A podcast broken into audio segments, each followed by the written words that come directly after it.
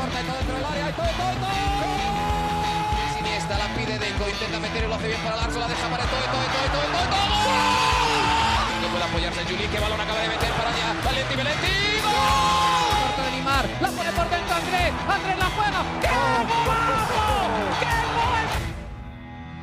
Sí, un regate. Mira el segundo el disparo. El rechace tiene que llegar. ¡Gol! Del Barcelona.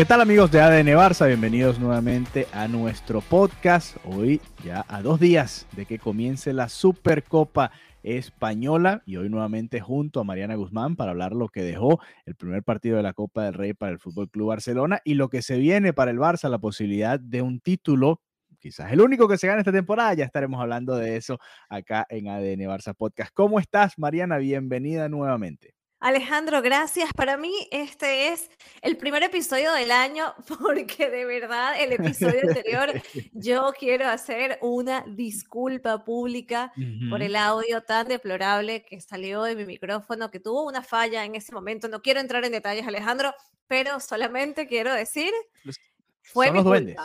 Yo, lo- exacto, Sí, bueno. los, los duendes, en fin. Eh, nada, eh, odié escuchar ese episodio, así que me disculpo por los problemas de audio. Así que yo hago un borrón y cuenta nueva, Alejandro, y para mí este es el primer episodio de ADN Barça de este 2024 y estamos a, a mi, eh, a mi hora, ya que siempre grabamos cerca de la medianoche de España.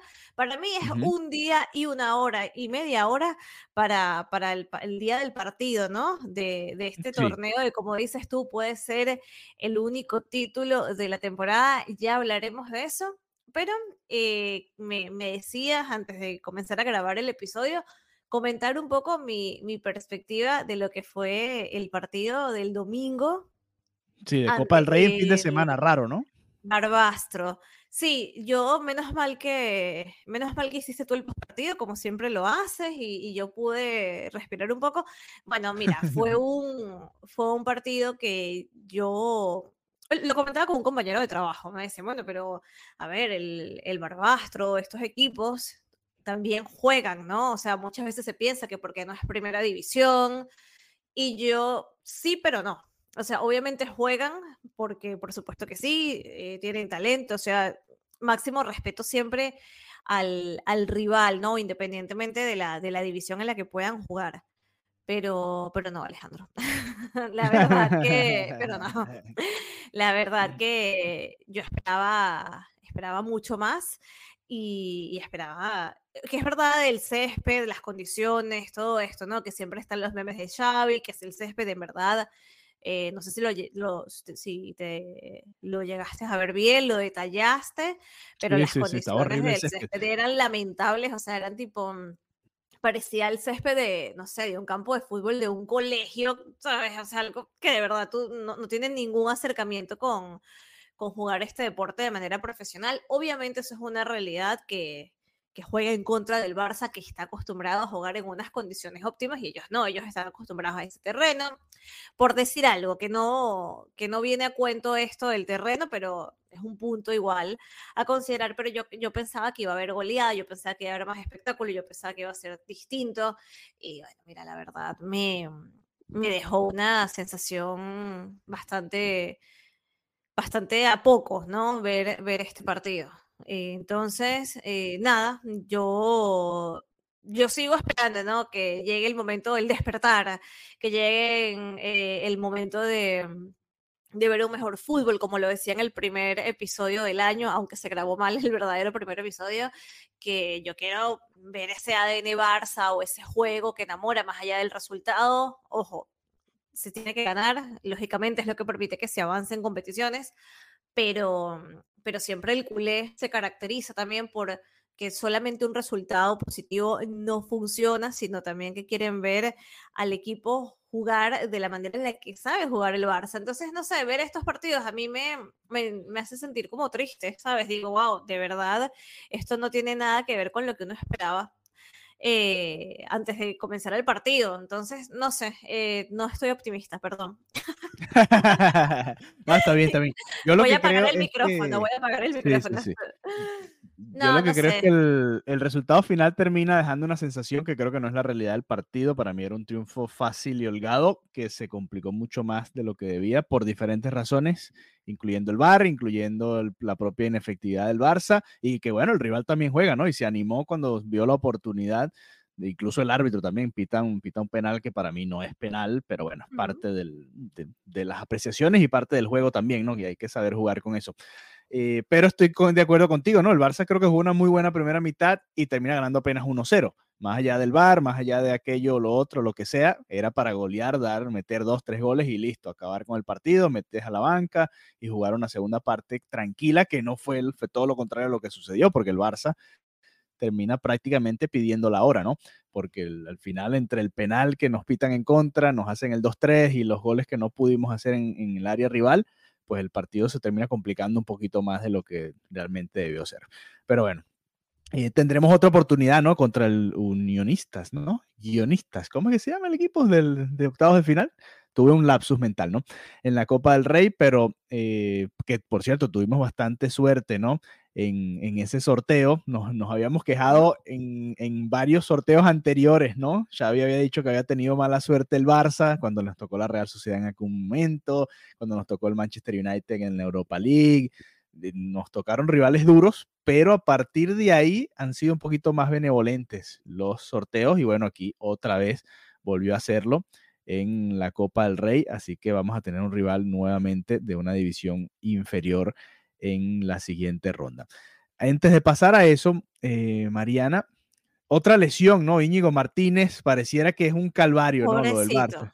Eh, es que en todas las líneas se lesiona uno, tienes que meter al otro, metes al otro, sale lesionado y tuvo que terminar nuevamente Sergi Roberto jugando de lateral derecho. Ha sido así la temporada, ¿no? Pareciera que va a ser e-, ese tipo de campañas en las que se te van sumando una cosa con la otra y se va recuperando uno y se vuelve a lesionar. Y aquí es, complicado, ¿no? Porque obviamente el jugador, para haber jugado, tiene que haber tenido la alta médica, ¿no? Sí, claro, él tenía, es lo que dices, él tenía su alta, él entró a jugar y se veía en la cara de frustración, ¿no? Era, era ira lo que experimentó cuando se dio cuenta de que no podía continuar tan solo 10 minutos. Eh, de verdad que las lesiones son muy, muy complicadas. Ah, para, los jugadores, ¿no? El gestionar lo que significa ya no estás con el grupo, tienes que entrenar por tu cuenta, trabajar por tu cuenta, no puedes apoyar en los partidos, no puedes sumar. Es muy difícil para, para un jugador gestionar eh, cuando es una lesión larga o cuando es una lesión que ya vas viendo que se te va uniendo varios partidos. En este caso parecía que ya estaba bien, por eso por eso entró y bueno, a los 10 minutos tuvo que, que ser cambiado, así que bueno, ha sido ha sido una temporada complicada, ¿no? Eh, para, para, el Barça. Estaba pensando en lo que fue la, la final o, todo lo que fue lo que hizo el, el Barça en, en, la Supercopa del año pasado, que se pudo disfrutar de Pedri, que se pudo disfrutar de Gaby, que fue ese momento de, wow, cómo contamos con estos jugadores, qué importante y qué buenos son, y que ahora para, esta, para estos partidos no, no tenemos a ninguno de los dos, ¿no? O sea, Pedri todavía no tiene fecha de regreso clara ni, ni se asoma todavía esto. Y Gaby, eh, aunque hay buenas noticias en relación a lo que ha sido su evolución, es verdad que va bastante acorde a lo previsto. Igual es una lesión que es larga sí o sí, ¿no? En el mejor de los casos, se tiene para la pretemporada, va bien, pero aún así no contamos con, con él. Entonces, son, por ejemplo, por comparar cómo estaba el Barça de cara al año pasado y, y vemos que se llega, por ejemplo, a un torneo como la Supercopa con, con dos jugadores que son fundamentales para el equipo, para el funcionamiento y que no se va a contar con ellos. Entonces, em, lo decías al inicio, se habla de, que este puede ser el único título de la temporada, porque al final la, liga, ok, la liga es larga, todavía queda mucho, pero también la distancia es importante. La Champions no es, una, no es algo que se piense, o sea, siendo realistas, ni siquiera está considerado en el, en el inicio de la temporada como una posibilidad real, ¿no? De que, de que el Barcelona gane en esta temporada mm, la Champions. Entonces, claro, dices, esta es una oportunidad para tener un título y, y aún así, viendo lo que vimos en Copa del Rey, ante un rival en teoría, que, bueno, bueno en teoría no inferior, una categoría inferior, un rival que en teoría tenía que ser fácil, vemos que que los resultados son así, ¿no? Dos, tres, dices, uy, no sé. Eh, para mí, el, esta Supercopa yo creo que va a ser importante porque de alguna manera o va a ser un poco el, bueno, seguimos trabajando, hay un rumbo para, para que esta situación definitivamente mejore, o por el contrario, yo creo que puede ser ese punto de inflexión en donde ya esto, los fanáticos, ¿no? Se sientan oficialmente catástrofe, no se gana nada, no se juega nada, ¿no? O sea, yo creo que mm, hay como mucha expectativa en que, en que algo termine de salir bien, en que el Barça pueda por lo menos decir, se ganó un título, se sacó adelante esto, y, creo que hay bastante presión por esa parte. Yo, después de ver lo que he visto este, este 2024, lo que no me mm, no me ilusiono ni me aventuro a pensar que aunque sea un rival más sencillo, lo que sea en, en papel, en la teoría, yo no me aventuro, Alejandro. Yo estoy que viendo este nivel de juego, viendo la situación que hay, mm, no sé, no, no quiero pensar que cualquiera puede ganarle al Barça. Pero, no, no lo quiero pensar, pero lo pienso. Eso es la, la realidad. A día de hoy creo que cualquier equipo puede verdaderamente hacer daño y, dejar al Barça mm, así en el terreno, o sea, mm, en, en todas las, las partes del, del campo hay, hay, muchas cosas que trabajar, entonces sinceramente no me, no me siento confiada de que, de que pueda haber una victoria esta semana en Riyadh. Ya los jugadores llegaron hace un par de horitas, ya están en sus hoteles, están descansando, están enfocados ¿no? en, en hacer lo mejor posible este partido pero no sé, no sé, estoy demasiado negativa, no sé, hoy es un mal día. Puede ser, puede ser, pero hay momentos así, ¿no? Hay momentos así en la vida, hay momentos así en la vida y hay que dejarlos que, que salgan, ¿no? Drenar, drenar, hay que drenar toda esa energía. terapia gratis, terapia gratis. Sí, igual, igual cuando ves al año pasado, Mariana, sé que se llegaban en diferentes circunstancias, el Barça estaba mucho mejor en la liga, pero el partido de semifinal contra el Betis no fue del todo bueno, se termina avanzando en penales, pero se sufrió mucho ese partido contra el Betis, así que eh, no te extrañe que veamos otro partido de este tipo en la semifinal contra el Osasuna. Ojalá podamos avanzar y después jugar contra el que gane el derby, ¿no? Entre el Atlético y, el Real Madrid, que cualquiera de los dos va a ser un rival complicado, así como también lo es el Osasuna. A mí lo que me llama la atención de este torneo es cómo ha cambiado la dinámica, ¿no? Eh, y quizás eh, hubo un subidón con el título, con la expectativa, con los nuevos fichajes, decíamos, bueno, ok, este equipo ahora sí tiene como para no solamente ganar la liga, sino también apuntar a Europa, quizás pensar en, más de un título importante por temporada, porque el año pasado se ganaron dos títulos, pero uno de esos fue esta Supercopa de España, que cuando haces el recuento, por supuesto, no está entre, eh, yo, yo diría que está detrás de la Copa del Rey, ¿no? No sé si estás de acuerdo en ese sentido. Entonces, eh, ha cambiado mucho, ¿no? La, expectativa y hay mucha menos expectativa con esta Supercopa de España a lo que había con aquella, ¿no? En la que Xavi decía, bueno, tenemos que ganar el primer título, ese primer título del que tanto hablaba Xavi, le daba esa importancia, ¿no? A, esa Supercopa. En cambio, esta llega como en medio de, de mucha turbulencia, ¿no? Muchas cosas que se están dando, ya tú mencionabas lo de las lesiones, la llegada de nuevos jugadores, la posibilidad de fichajes incluso, ¿no? Con la baja de Gaby, eh, me, enviabas una nota interesante que, que, hacían los compañeros de marca sobre el, bueno, el Barça se tiene que mover, ¿no? Y se va a mover y va a usar ese dinero que va a recibir por la lesión de Gaby, que se dio en una fecha FIFA, para tratar de conseguir un mediocampista, ¿no? De, bueno, obviamente es imposible conseguir un Gaby, pero alguien que pueda hacer algo parecido dentro de esa función, ¿no? Más allá de que hay en ese mediocampo hay nombres como Fermín López, que lo vimos de titular en esta Copa del Rey, que quizás pudiese ver más minutos. Oriol Romeo se ha perdido y ha perdido, entiendo yo, la confianza del entrenador. Y hay que exigirle también más a Gundogan, creo yo, ¿no? De, si ves, y bueno, Sergio Roberto también ha estado jugando en esa posición ha tenido un partido bueno, el otro no tanto, y, pero sabemos que no es una estrella, ¿no? Y ahí hace falta refuerzo en la media cancha y está esa posibilidad también, ¿no? Esta Supercopa llega dentro de toda esta circunstancia en un momento totalmente distinto al que llegaba el Barça el año pasado.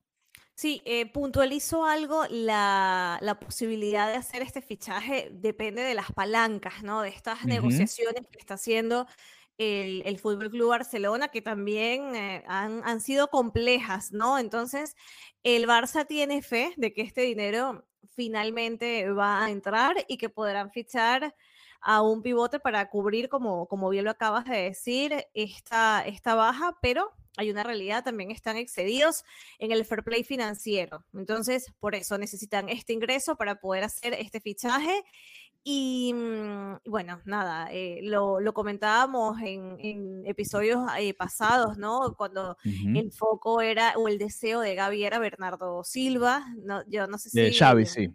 Ah, exacto. ¿Y qué dije? Gaby, pero se parecen, están casi ahí. el foco de Xavi, perdón, era, era Bernardo Silva. De hecho, yo estuve en la rueda de prensa en la que estaba Guardiola junto a Xavi y era como Qué incómodo. Sí, pero los dos era como Bernardo Silva, eres el top. O sea, yo digo, esto es lo, lo que lo más grande que le puede pasar a un futbolista, ¿no? Ser reconocidos por de esta manera y ser deseado así por Xavi y que, y que, y que Guardiola sea como, bueno, mira, no me lo vas a quitar. En fin, el punto es, el punto es que, eh, o por el, el, tema con Uriol, ¿no? Es que no, no ha sido lo que se tenía en mente, ¿no? Que también habría, habría que ver, ¿no? Es una responsabilidad, yo creo que compartida, lógicamente, el jugador que hemos visto que ha cometido errores, pero mm, no sé si quizás ya es muy pronto para descartarlo, se está haciendo... Claro, claro, claro, claro. Se está haciendo un trabajo con él, qué tipo de trabajo se está haciendo con él, qué le está pasando, ¿no? Hay que entender cuál es esa flaqueza, o sea, no sé. Eh, a ver, no, no puedes dejar de ser el jugador que eras hace tres meses cuando lo compraste, ¿no? Tres, cuatro meses. Exactamente, es como demasiado rápido. Claro, y que siempre hay que asumir que hay una doble responsabilidad. Está bien, el jugador es el que sale al terreno, el que ejecuta, pero también puede estar sucediendo algo que merme esa capacidad de ejecutar, ya sea que no está cómodo por alguna razón con lo que están planteando para él, si le está pasando algo en el vestuario, o sea, no sé, yo creo que... Hay muchas variantes, sí Claro, entonces yo creo que antes de ya decir, uff, es que este no me, no me sirvió, bueno, también habría que analizar exactamente por qué, ¿no? Y, dónde cae esta, esta responsabilidad. El rol de Uriol lo hemos visto que se ha ido mm, diluyendo, ¿no? A medida de que va pasando el tiempo, entonces, no sé, me gustaría también poder recuperar, no, no porque no sé, no porque no quiera el fichaje, ojo, sino porque también creo que no puede perderse la calidad de un jugador que en un momento, los, los, primeros partidos, recuerdo que teníamos unas muy buenas sensaciones, que daba unas muy buenas sensaciones y que de un momento a otro ya sea como vamos para, para, para el próximo jugador. Entonces, bueno, nada, hay, hay varios nombres, ¿no? Que, que suenan para, para cubrir esta posición.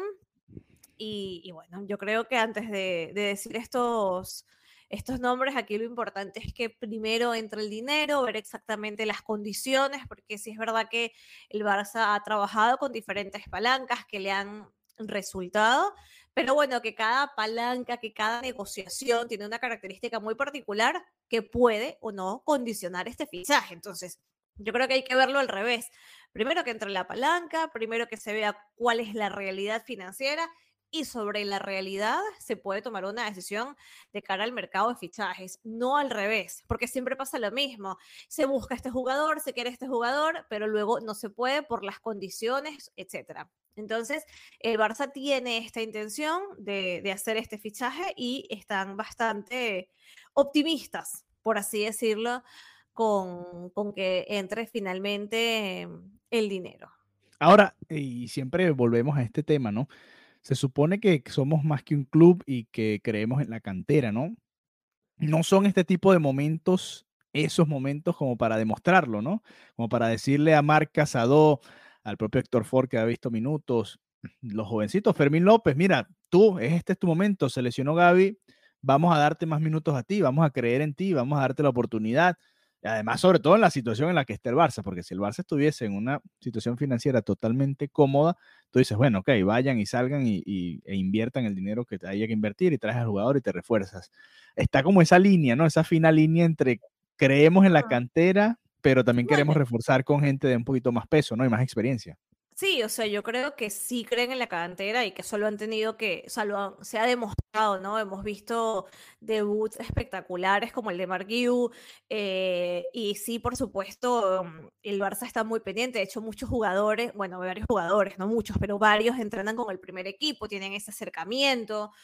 Em, no creo que, que sea solamente algo que el Barça vende, creo que es una realidad que lo que logran con la cantera. Sin embargo, también es cierto que es normal que quieran blindarse, ¿no? Blindarse con jugadores que puedan tener más horas de vuelo, por así decirlo, ¿no? Que puedan darle una, sí, un, sentido como de, un, una fortaleza, mm, sí, un fichaje más sólido. Eh, el, el culé es muy de la cantera, el mismo Xavi se ha atrevido a, hacer varios debuts, ¿no? A, que, a poner a debutar a varios jugadores pero mm, yo creo que la clave está en el equilibrio, ¿no? Porque si no terminas jugando Champions con, y te puede salir muy bien, pero te puede salir muy mal, ¿no? Con jugadores que, o sea, por una parte tienen muchísimas ganas. Eh, mm, parece mentira, pero mientras más inexperimentados son, de repente salen como con más desparpajo, como que, mira, este es mi momento. Claro, aprovechar. exacto, y eso está muy bien, pero hay un punto en el que llegas y, confrontas eso con la realidad y con la experiencia y la calidad de otros jugadores y ahí el Barça, yo creo que por eso apuesta también en mirar un poco lo que hay del otro lado. Pero yo creo que con la cantera sí se está haciendo un muy buen trabajo. Creo que en ese sentido el Barça destaca. Creo que también Xavi ha sabido trabajar con, con los jóvenes del, del, filial y hacerlos parte del primer equipo, porque piensa que cuando juega, cuando debutan, cuando ya van convocados, eso no es algo de ese partido, ¿no? Hay un trabajo que se está haciendo con ellos muchos meses antes, mucho tiempo también de, de revisión del mismo Xavi, de ver cómo trabajan con el equipo. Son varias cosas entonces, nada, yo creo que la clave pasaría por un equilibrio sano entre la, cantera, ¿no? Y un jugador que, que pueda venir de, con más peso, entre comillas, y con más experiencia en distintas competiciones. Sí, sí, no, todo eso es válido, ¿no? Eh, estábamos repasando un poquito la convocatoria que va a eh, llevarse el Barça para todos los que viajaron, ¿no? A Riyadh, viajan. A ver, cuéntalo, cuéntalo, que no lo eh, hemos bueno, dicho.